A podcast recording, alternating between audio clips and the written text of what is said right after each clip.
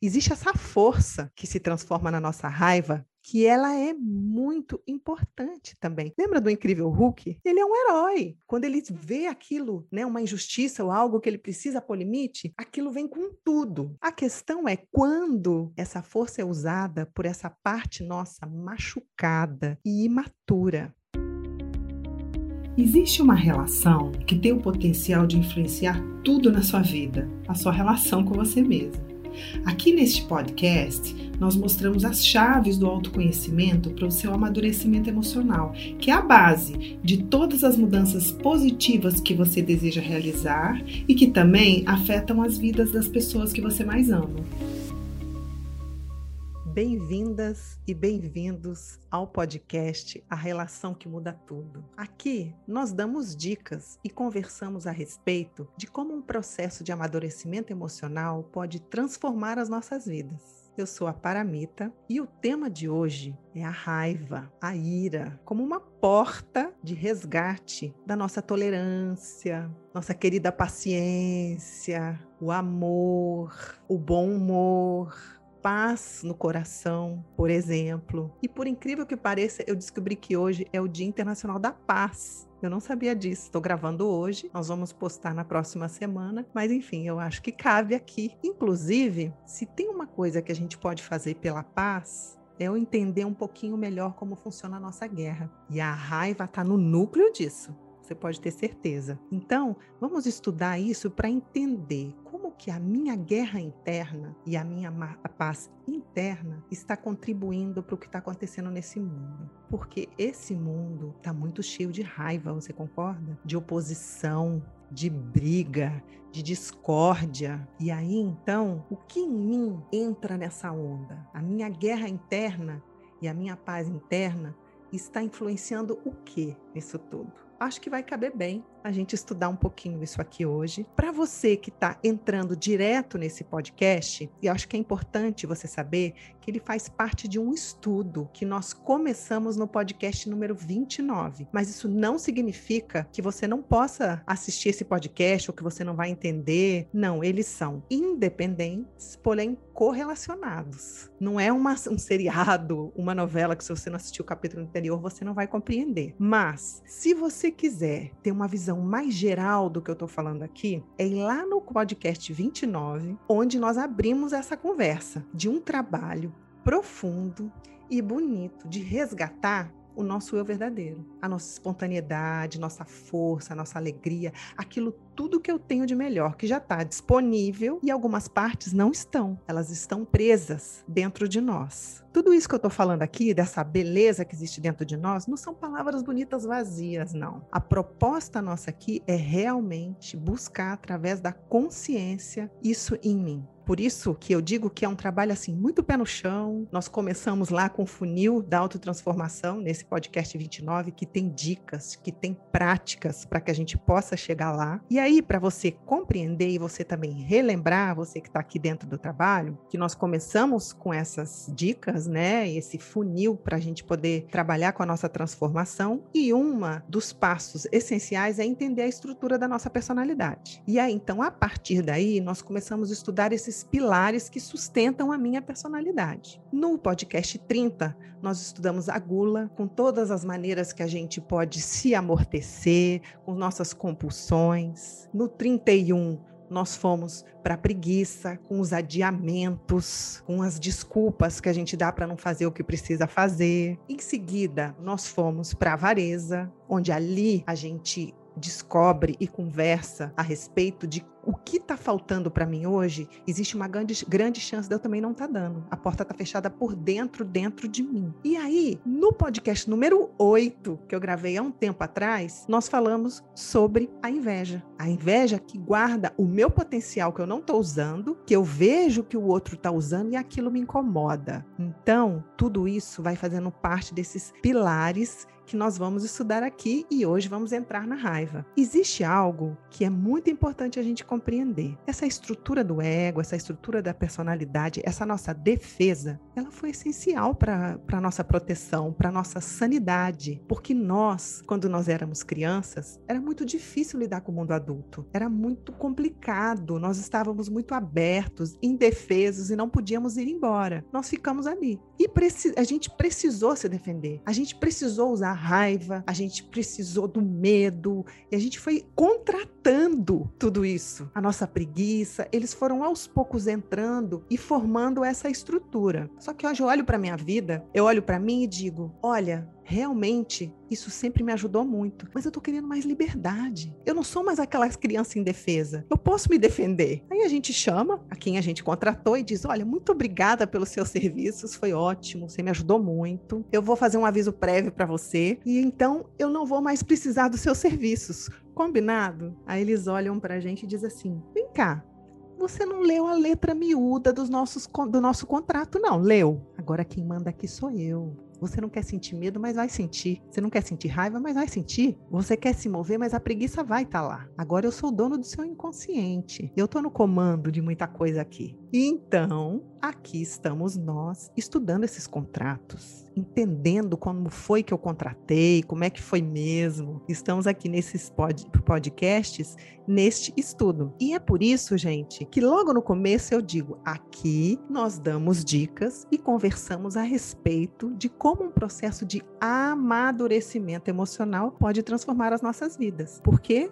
Porque estamos aqui estudando a nossa parte imatura. Tudo isso faz parte da imaturidade, partes em nós que não cresceu. A nossa gula nada mais quer que comer a sobremesa antes do almoço, como toda criança quer, quer comer só doce. A nossa preguiça ela quer que os pais venham e resolvam tudo, ela não quer fazer nada. Percebe? Você, se você prestar atenção, todos esses pilares, eles estão querendo negar o mundo adulto, não quer crescer, quer ficar imaturo, esperando eternamente um milagre que os pais venham e resolvam. A mesma coisa a avareza. Olha bem a avareza. É como a criança que está no parquinho e que quer todos os brinquedos para ela, não quer dar nada para ninguém. Tá lá, sabe, querendo ser o centro do mundo. A inveja é a mesma coisa. A outra criança está brincando com um brinquedo que eu não tenho. Eu não gosto. Eu quero que ele pare de brincar para não me incomodar. Isso é infantil. E você vai ver que a raiva é a mesma coisa. Você vai ver que tem muita birra imatura na expressão da raiva. Então, estamos lidando com essa parte da nossa criança que ainda não cresceu e que ficou dentro dessa estrutura tentando manter isso. E através da consciência, do trabalho que estamos fazendo aqui, nós estamos chamando essa criança para crescer e, através do, do, processo de amadurecimento emocional, buscar a transformação. Vamos entender essa, então, tão famosa energia da raiva. Uma coisa que é essencial para nós compreendermos é que ela existe em todo mundo. Não tem quem não tenha essa energia dentro. Não tem como negar. E ela em si não é um problema. O problema é como nós vamos conduzir essa força que mora dentro. O problema começa a se instalar quando eu começo a reprimir essa força em mim. O problema começa a se instalar quando eu me permito agir inconscientemente com essa força. Porque na raiz essa força ela é legítima ela é necessária. Nós temos ela para poder pôr limite em mim e no outro, para buscar reparação, para buscar muitas das vezes justiça ou atravessar algo na vida. Essa força nos impulsiona. Inclusive a gente já ouviu falar da ira da natureza. A natureza, ela muitas das vezes mostra nossa insignificância, coloca limite no ser humano através da ira dela que vem com tudo. Tem a passagem, inclusive, de Jesus com os vendilhões do templo, ensinando para eles, mostrando o erro deles. Existe essa força que se transforma na nossa raiva que ela é muito importante também. Lembra do incrível Hulk? Ele é um herói. Quando ele vê aquilo, né, uma injustiça ou algo que ele precisa pôr limite, aquilo vem com tudo. A questão é quando essa força é usada por essa parte nossa machucada e imatura. E aí, muitas das vezes gente, essa parte nossa quer vingança. E aí então é muito perigoso. E quando é que normalmente essa raiva é ativada quando a gente se sente respeitado, excluído, não considerado, ameaçado de alguma forma, não visto. E por quê? Porque isso está lá no nosso machucado. Você se lembra que todos esses pilares do ego estão defendendo o machucado? A raiva é a casca de uma ferida. Ela é como se fosse um cão de guarda na porta. Ele vai ficar latindo ali para ninguém chegar perto daquela dor. Ou então é uma porta gelada para que ninguém chegue ali. É uma defesa. Normalmente, atrás da raiva tem muita tristeza, tem muitos sentimentos guardados. Por isso que muitas das vezes a gente se vê reagindo de uma maneira desproporcional. Gente, calma, não tem essa gravidade toda para você reagir desse jeito. Mas é porque aquela pessoa ativou algo muito antigo da nossa dor e a gente vem desproporcionalmente às vezes reagindo assim. A gente sente aquele impulso, a impulsividade vem com tudo, a gente descarrega, dá um alívio, mas logo depois vem um arrependimento. Eu escutei uma frase outro dia que eu achei muito boa, ela diz assim: "Se tem algo que você vai se arrepender na vida, é o que você faz no momento da raiva, né? Às vezes é preciso esperar. Aí nós vamos conversando mais para frente sobre isso. Então, ela tá nessa defesa dessa dor que tá ali por, por trás. Eu tô me lembrando de uma pessoa que eu atendi e que o pai preferia um irmão do que o outro, do que essa pessoa. E aquilo era muito dolorido para essa pessoa, para esse rapaz. Ele não conseguia aceitar. Então é claro que ele brigava com o pai, brigava com o irmão, arrumava briga, se destruía também, sabe? Até que um dia a gente conseguiu olhar além dessa raiva estava uma tristeza enorme, um sentimento de potência enorme, de inadequação. Por que, que eu não sou o preferido? Tem aquela tristeza por trás. Então, ela é ativada nos momentos que acontecem isso. Me lembrei de um outro exemplo aqui para a gente já começar a entender como isso funciona no mais profundo. Uma moça que eu atendo, ela até sabe que eu vou dar esse exemplo, eu combinei com ela. Ela passou muita humilhação de falta de dinheiro na infância e na adolescência. Estudou em escola de meninos ricas, de meninas ricas, amigas dela, e ela não. E tudo isso vinha de uma postura do pai,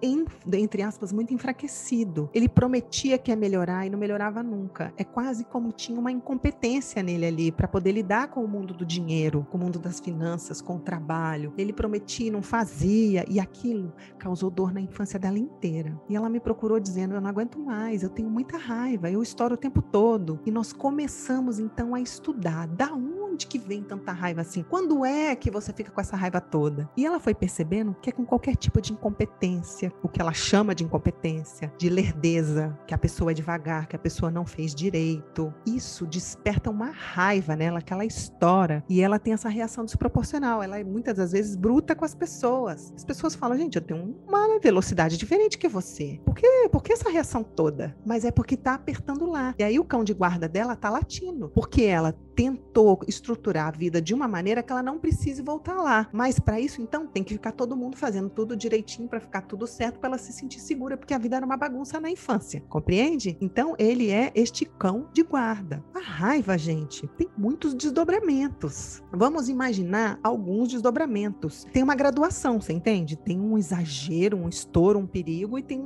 alguns que são mais sutis da gente observar. Vai depender, obviamente, da história de cada um, vai depender do grau de estresse que estamos, inclusive nesse momento da pandemia, de tudo que está acontecendo, está todo mundo bem estressado. Então, para a raiva tomar conta, é rápido, o que vai influenciar também é o ocorrido, óbvio, né? O que, que é tá, que está acontecendo. E a consciência que a pessoa tem dela mesma para lidar com a situação e para lidar com essa força quando ela vem com tudo. Quais são os seus desdobramentos? Vamos pensar aqui. Mau humor, irritação, impaciência, intolerância, a raiva mesmo quente, o ódio que é gelado, um outro tipo de, né, de forma de lidar que é a vingança. Existe o auto-ódio, a auto-raiva, a mágoa, o ressentimento, a rebeldia. São muitas as possibilidades dos desdobramentos dessa energia. Eu estava aqui me preparando para o podcast, eu me lembrei, não sei se você se lembra, desse personagem chamava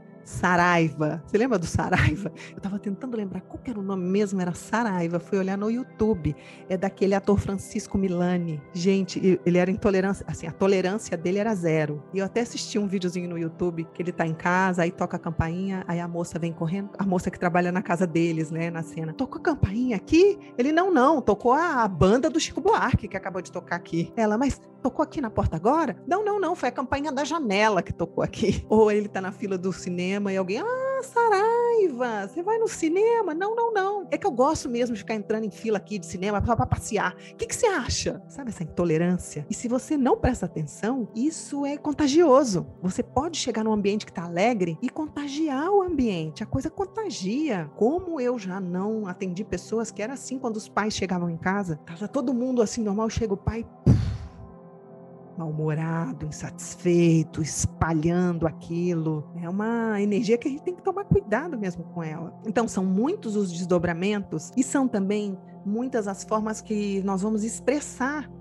essa energia, essa raiva. Então, pode ser através de violência física, verbal. Vamos no, no, nos graus bem altos primeiro, então, da expressão desses desdobramentos: guerra, tortura física, tortura psicológica, assassinato, suicídio. E aí tem crítica, bate-boca, discussão, piada sarcástica, ironia. Você percebe? Muito vem pela boca. Pode ser físico ou verbal. E é claro que outras formas de manipulação para poder a vingança, por exemplo, acontecer, que é um desdobramento da raiva. A vingança é uma filha querida da raiva. E tudo isso são maneiras, então, que ela vai se apresentando no mundo. E isso depende muito, além do que eu disse, do grau do estresse, da situação que está acontecendo, da consciência da pessoa, da estrutura da personalidade também. Uma pessoa mais agressiva, ela vai estourar, ela vai intimidar, ela vai ofender, ela vai bater boca. Uma pessoa com uma tendência mais boazinha, mais vitimizada, ela vai tentar por culpa. Às vezes ela não vai bater de frente, ela não vai ali peitar a pessoa, ela vai colocar culpa, às vezes se fazer de coitada, fazer alguns conchados bravos, ela vai se vingar de uma outra maneira, ela vai expressar a raiva dela de uma, de uma outra maneira. Uma pessoa mais retraída também, ela vai também achar uma outra maneira, como por exemplo, colocar a pessoa na geladeira, né? Já para o seu quarto não, é já para a geladeira. Eu não vou te ver, eu vou te ignorar, você não me toca. E ainda se bobear, eu vou dizer não, não, tô ótima, não me tocou não, sabe? Eu acho que só você devia fazer isso, ainda te dou conselhos, mas o coração tá fechado e a raiva tá lá, numa forma fria. Eu não estou dizendo que está errado ou que está certo. Depende da história que cada um pode expressar a própria raiva. Uma criança que viveu numa casa que se ela expressasse a raiva, ela apanhava e ela não podia com aquela força das pessoas da casa, muito provavelmente ela vai ser uma boazinha ou ela vai ser uma pessoa que não vai es eh, eh, expressar a raiva de uma forma agressiva, mas ela vai arrumar uma outra maneira ali de se vingar, entende? Então, já com isso, dizendo aqui essas expressões todas da raiva, eu te diria que a saída também também não é a repressão. Porque se eu reprimo também, se eu engulo o que está acontecendo ali e que está ativando a minha raiva, gente, ela não vai desaparecer. Ela não deixa, ela só foi colocada em outro lugar. Mas não é uma energia que desaparece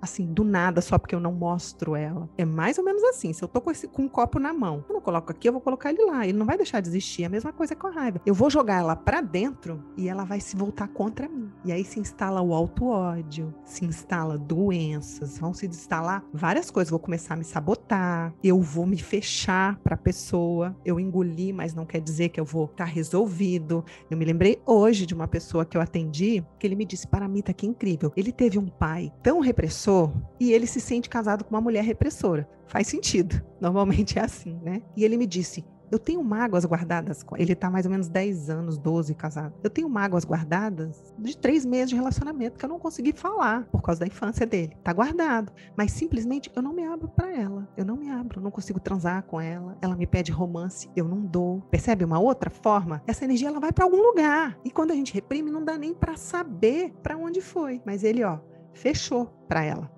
Ele não dá, simplesmente assim. Uma coisa que é um pouco chocante de ver, que a gente já viu, né, gente? Aquelas pessoas que guardam completamente essa energia. Por exemplo, um garoto que sofria bullying, que as pessoas tratavam ele de determinada maneira na escola, ele não reagia, ele só ficava quieto, quieto, quieto. Você vai perguntar para o vizinho, ah, ele é um bom, um moço bom, que sempre ajudou a gente aqui e etc. Mas um dia ele entra na escola mete a metralhadora em todo mundo. Por quê? Porque guardou, isso ficou fermentando dentro dele. Isso aí é um desdobramento muito importante da gente estudar da vingança. Como é que eu me vingo? Que parece às vezes que nem está acontecendo. Tem um ditado que diz que a vingança é um prato que se come frio, né? A vingança, ela pode esperar. Ela não estoura, mas ela, em algum momento, ela diz assim: Eu te falei, eu te falei a gente guarda e em algum momento a gente dá o troco. Vocês sabem que eu vi uma vez uma expressão de uma vingança que eu falei: nossa, essa pessoa foi profissional aí. Olha só o que, que ela fez. Ela estava casada com um rapaz que eu atendi. Ele chegou para mim destruído.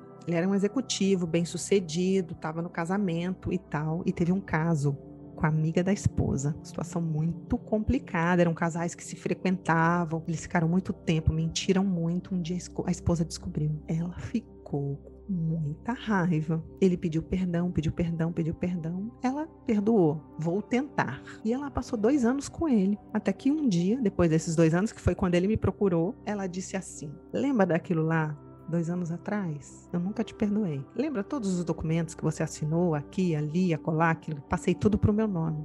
Rua. Vocês acreditam? É a vingança, ela, ela espera, ela fica na espreita. E aí, de repente, ela vem para fora. Isso porque toca, como eu disse para você, às vezes núcleos muito doloridos muito doloridos. E é claro que também a pessoa tem a parte dela, de quem está fazendo o que está fazendo, né? Lógico, não estou dizendo aqui que é tudo, tudo está dentro de. Né? É, é só responsabilidade nossa, é do outro também. E aí, que é importante a gente começar a se perguntar qual o denominador comum, assim, o que é aquilo que te me atinge mais? Porque a raiva é uma professora também. Ela está nos mostrando aonde está machucado a minha alma para que eu possa me libertar. Eu vou até, inclusive, te lembrar aqui uma coisa que eu disse lá no podcast número 30. Lembra que eu visualizei com você uma mandala para você poder olhar um pouquinho mais de cima? No centro da mandala, imagina esse círculo, no centro tem aquela luz, o centro do nosso ser. Em volta dela se surge surgiu então uma outra camada, que é a camada de dor, de quando a gente era criança e não podia se defender, e que ela estava ali pulsando.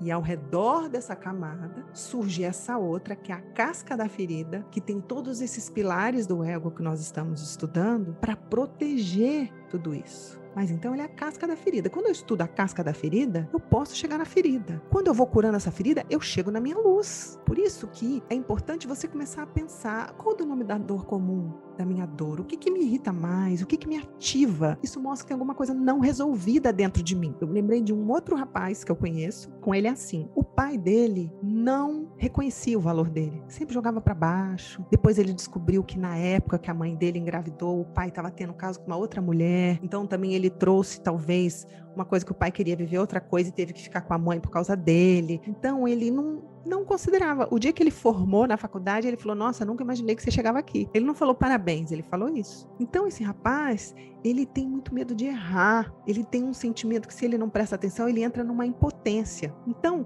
toda vez que ele vai tentar fazer alguma coisa e ele não consegue, a raiva começa a vir. Ou alguém diz, sugere para ele fazer de uma maneira diferente, a raiva começa a vir. Se ele não consegue consertar uma coisa, se, se ele não presta atenção, ele joga a coisa na parede. Só que ele não sabia que estava conectado com tudo isso. Quando ele começou a mergulhar, uma vez comentou comigo: Nossa, isso está conectado com aquilo lá, com o meu medo de errar, com um sentimento de impotência que se instalou aqui, percebe? E para você seguir essa pista desse professor que é a raiva, você tem que conseguir driblar um mecanismo que está dentro dela, que é o quê? Eu foco no outro. Quando acontece determinada coisa, eu esqueço de mim e foco no erro do outro. Eu quero destruir o outro, eu quero na vingança do outro, o outro é isso, o outro é aquilo. E eu converso com outra pessoa, convenço todo mundo, porque ele tocou numa dor tão profunda minha que eu não tenho condição de entrar em contato com ela agora. Então vamos focar no outro, vamos focar na destruição do outro. E é aí que a gente pode perder a oportunidade de poder enxergar que parte minha que está doendo,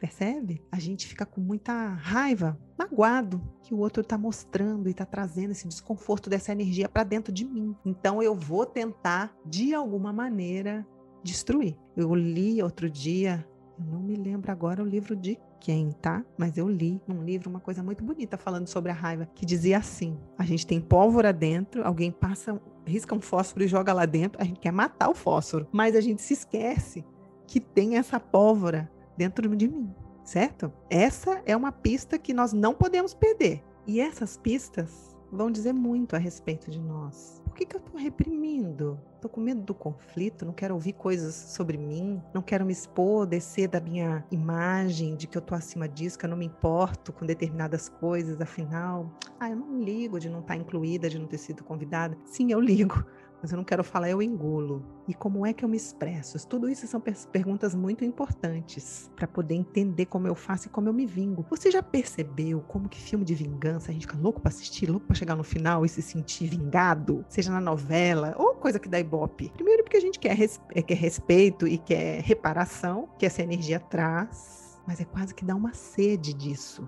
A gente se alimenta um pouco dessa energia, já percebeu? Assistir violência, a gente não quer mais quer a gente não quer mais estar tá lá. A gente, né, tem esses haters que se alimentam disso, mas também a gente fica lendo eles. É uma coisa louca. E aí que eu acho que entra nós lembrarmos de uma camada que também está dentro dessa estrutura da personalidade, que chama a camada de amortecimento como a gente não podia lidar com a dor, como a gente não podia lidar com o poder do adulto, como a gente não podia ir embora, a gente aprendeu a amortecer. Tudo isso é alimentado por essas matrizes, pela gula muito. Então a gente entra numa coisa de não sentir muito, a gente aprendeu a não sentir muito, não sentir assim o outro. A gente vai esquecendo do passado. Tem uma insensibilidade muitas das vezes que mora dentro da gente e que, como eu não eu não sinto a minha dor, eu não sinto a minha vulnerabilidade, eu não sinto do outro também. Então, quando às vezes essa raiva vem, eu descarrego com tudo, porque eu não penso muito no outro, eu não sinto, eu estou desconectada dessa compaixão, dessa coisa de se colocar no lugar do outro, eu não consigo fazer empatia empatia, porque eu não faço nem comigo mesmo, que eu precisei me amortecer. Gente, isso é muito perigoso. Crianças muito machucadas, que não sente, que pode destruir floresta, pode ter gente na rua, pode ser o que for, que não vai tocar ali, porque tem uma dor muito grande e uma raiva guardada. Imagina, tudo isso é muito complexo. Por isso que a gente também fala tanto de resgatar os sentimentos aqui nos nossos trabalhos da IESH, para poder aos poucos ir trazendo isso para fora e não ser tão tomado pela raiva. Por exemplo, no tema de hoje. Você já se viu assim, dizendo, eu fui tomado pela raiva quase uma possessão. Quando eu vi, eu fiz. Quando eu vi, eu falei. Eu saí de mim. Eu fiquei cego. Eu fui ignorante. O que é ser ignorante? Ignorar a si mesmo. Não saber, não ter consciência daquilo que a gente está fazendo. Então, gente, o que, que eu, nós estamos mostrando aqui dessa defesa específica? Precisamos aprender a lidar com ela, que não é reprimindo e que não é ser tomado e esquecer e sair destruindo tudo e sendo uma pessoa ignorante, certo? E aí, então, a pergunta que não quer calar, tá bom, muito bem, muito bem, obrigada, mas então como que a gente faz? Como que a gente lida com isso? Eu queria te dar algumas dicas. Dica número um, aceitar que nós temos isso dentro da gente. Lutar com ela é apanhar. Então nós temos que aceitar, e eu sei que não é de uma hora para outra, mas já estou avisando, não tem jeito, a gente tem. E nós vamos muitas das vezes reprimir, e nós vamos muitas das vezes carregar, e nós vamos muitas das vezes conseguir acertar e dar uma boa direção para essa energia. Porque lembra que ela também vem para reparar, ela vem para ensinar através da gente, a gente pode ir lá ensinar uma determinada pessoa. Essa moça mesmo que tem aflição de quem vai lento, ou isso ou aquilo, então ela descarregava muito. Todo mundo falou: não aguentamos mais isso em você. Aí ela resolveu reprimir, mas também não adianta, porque aí também ela não consegue se abrir para as pessoas. E ela pode ensinar essas pessoas a melhorar muito o que elas estão fazendo. Então, como direcionar isso? Comigo, por exemplo, é assim: se eu tô chateada com uma pessoa, se eu não falo com a pessoa, se eu reprimo, eu não quero descarregar nela, eu eu vou precisar dar uma direção melhor, porque se eu não consigo mais olhar nos olhos da pessoa, eu vou evitar ela, eu não vou conversar de nada, eu vou ficar bem superficial, eu não consigo. Então, como eu posso dar essa direção? Eu posso errar, mas eu também muitas das vezes eu vou acertar. Então, na hora que vem se você conseguir respirar um pouco, respirar, dar uma volta, você pode até escrever um pouco para descarregar. Você pode até bater no seu travesseiro lá, mas não bate na pessoa, porque depois pode ser que você acabe se arrependendo. Então tenta respirar para circular um pouco essa energia, para que você possa dar uma direção nela quando a sua consciência começa a chegar, o que não quer dizer se reprimir, percebe? A consciência começa a chegar e diz assim: "Não, isso aqui realmente eu vou precisar falar, não, isso aqui realmente é meu". Tem momentos que a gente consegue, tem momentos que vai dar. E aí então, eu vou voltar lá no podcast 29 e vamos ver alguns pontos do nosso funil da autotransformação para esse assunto. Dá uma olhada se você quer mesmo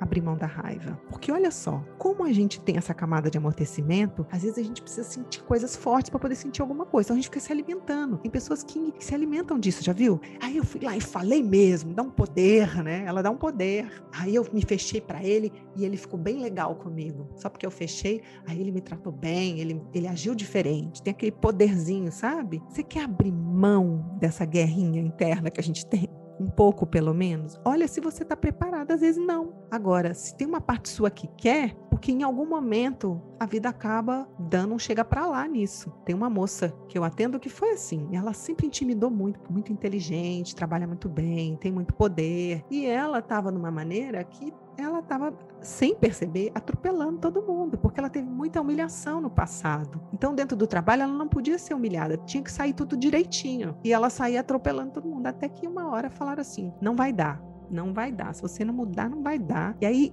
tudo que ela fugiu, que era de ser chamada de incompetente, ela entrou em contato. Você está incompetente para lidar com as pessoas. Está indo muito bem aqui, mas para as pessoas não. E aí ela entrou na dor. E aí ela diz: Eu quero mudar. Eu quero abrir mão dessa guerra. É difícil, tem momentos que eu não vou conseguir, mas eu quero. Então a pergunta é: você não precisa ganhar o Oscar do mais consciente, não. Só se pergunta dentro da sua possibilidade o quanto você tem vontade de abrir mão, sabe? Porque tem muita coisa envolvida, né? Coisas que talvez a gente não quer deixar passar. Junto com isso, além de você olhar o quanto você quer abrir mão da guerra ou daquela briga momentânea com o parceiro, tem muito nos relacionamentos amorosos, concorda? Quando você quer abrir mão disso? Porque se você presta atenção, às vezes aquela pessoa que a gente ama não preenche as nossas expectativas românticas e a gente já odeia. A raiva, ela, ela exige dedicação. Você já viu a gente ficar pensando, a gente fica se fechando. Do mesmo jeito da paixão, a gente se dedica também. Um outro passo que você pode fazer é olhar os sentimentos que estão conectados com a sua raiva. Lembra do mundo emocional que é importante olhar? O medo que está por trás, a tristeza que está por trás. À medida que você vai lidando com esses sentimentos, esse cão de guarda não precisa estar tá